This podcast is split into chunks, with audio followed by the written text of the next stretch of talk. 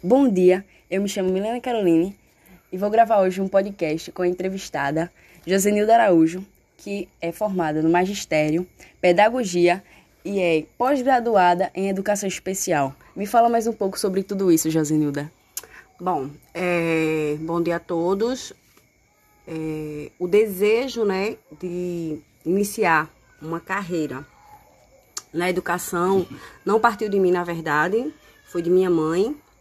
Ela me matriculou no magistério, né?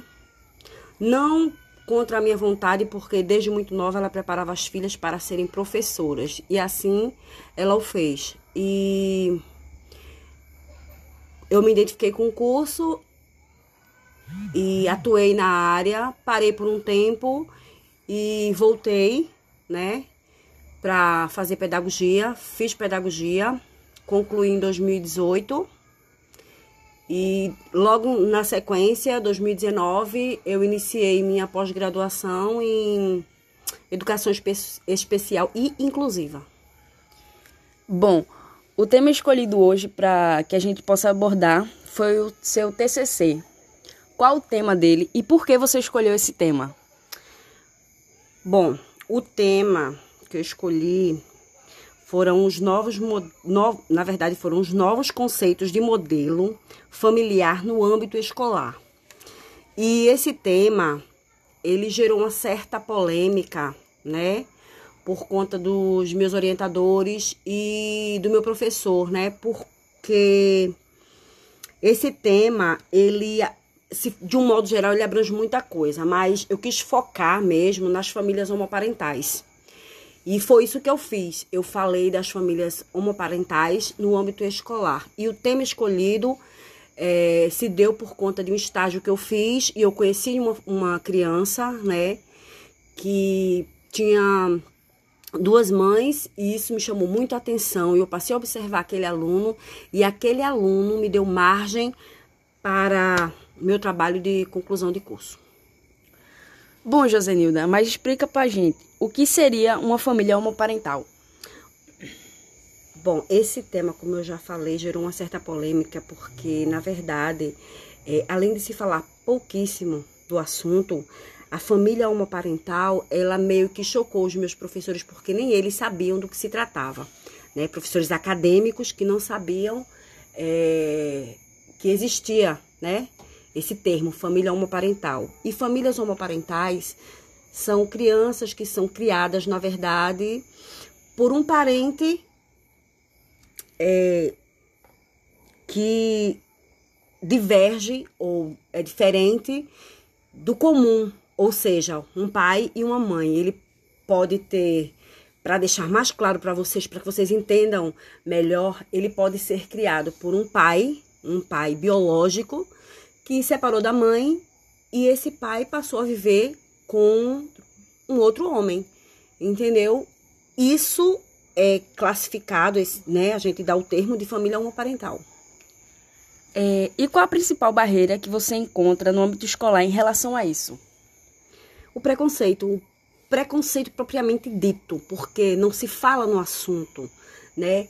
Nega-se muita coisa essa criança por conta dela ter dois pais, duas mães, entendeu? Por ela não ser é, a dita criança de família normal, de família é, parental, de família normal, é, pai, mãe, irmãos, entendeu? É, ele torna-se diferente em tudo porque ele tem dois pais ou duas mães. E você acha que a reprovação da família homoparental pelos colegas de classe reprime a criança? Sim, sim. Quais os problemas que podem ser acarretados à criança? Vários problemas. Essa criança mesmo que deu margem para esse título, né, para esse TCC, ela era uma criança totalmente reprimida. Ela me chamou a atenção porque ela não lanchava, ela não saía para o, para o recreio, né? Ela não brincava com as outras crianças, ela não interagia com ninguém. E isso foi me incomodando de maneira tal que me levou, né, a, a fazer alguma coisa. Esse trabalho ele foi voltado para que as pessoas acordem, para que os profissionais de educação eles acordem e olhem essas crianças com mais humanidade. Elas são, sim, crianças normais. Elas não precisam ser recriminadas nem excluídas é, da sociedade por terem dois pais ou duas mães. E como você acha que a escola pode lidar contra a homofobia? Eu acho que falando do assunto, é, ensinando, né? Falando sobre, ensinando sobre, porque é, o que a gente vê muito nas escolas é, é, por parte dos colegas mesmo de profissão é, é o seguinte, é, é a omissão propriamente dita. Eles se omitem a falar a respeito. O preconceito é tão grande que eles não conseguem nem tocar no assunto, nem falar, explicar às crianças, porque o meu é, o meu, como é que eu posso dizer para vocês? O meu meio é crianças, é porque eu falo, eu falo tanto de crianças, porque o meu meio, o meio que eu vivo é com crianças. Então eu acho o seguinte, é, baixar, é ficar no nível deles explicar o porquê o fulaninho tem dois pais, o porquê o fulaninho tem duas mães, o porquê o fulaninho merece respeito, o porquê o fulaninho é igual a você. Eu acho que isso tem que ser feito. E lendo o seu TCC, eu vi que você fez uma entrevista na qual você pergunta a alguns colegas de profissão a seguinte pergunta: Você acredita que a escola e os professores, de forma geral, estão preparados para lidar com a nova formação de famílias? E como os professores entrevistados reagiram e responderam a essa pergunta?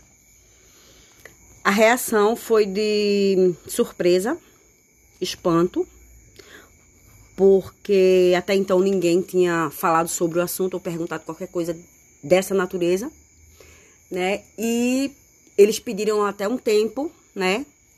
Eu levei essas algumas perguntas é, em um ofício e deixei com eles, né, para que eles tivessem esse tempo para me responder. E o que eu pude observar é que, além de não estarem preparados, muitos se mostraram super preconceituosos, falando que o correto era passar para essas crianças que o certo é a família que é tradicional, o pai, a mãe, né, e os filhos. Quando na verdade, para mim, como pessoa e como profissional, isso não passa de preconceito puro e propriamente dito, porque na minha formação eu aprendi o seguinte: eu aprendi uma coisa que eu vou levar para minha vida, que o professor, o profissional da educação, a partir do momento que ele atravessa, né, a porta da classe, né, ele tem que se despir da capa de preconceito e se deixar lá fora. E entrar ali neutro. Porque a gente tanto entra para aprender como para ensinar. E eu falei aprender primeiro, porque eu acho que a gente mais aprende do que ensina. E qual foi o objetivo geral de acordo com o assunto abordado? Você acha que você concluiu, se firmou que você quis expor eu acredito que sim, porque eu acho que não são palavras soltas e não foram jogadas simplesmente ao vento. Eu acho que é uma voz pequena, mas que foi ouvida, né, em uma universidade, né, para tantos profissionais ali que estavam concluindo o curso. Eu acho que para aquela geração, para aquelas professoras que estavam ali, para aquelas pedagogas que estavam ali, eu acho que eu fiz a diferença. Eu acho que elas não vão entrar na sala de aula com um olhar de preconceito, mas com um olhar mais humanizado, com um olhar mais focado naquilo que elas aprenderam, né? Bom, Josenilda, para finalizar aqui o nosso podcast, eu queria saber de você o que você espera não só da escola, mas também da sociedade no todo no combate ao preconceito desses novos modelos de família. O que eu espero é que os governantes eles apostem mais na educação, assim como os pais. que eles possam é, investir mais na educação dos filhos e o governo em si investir mais na educação, porque a educação é transformadora.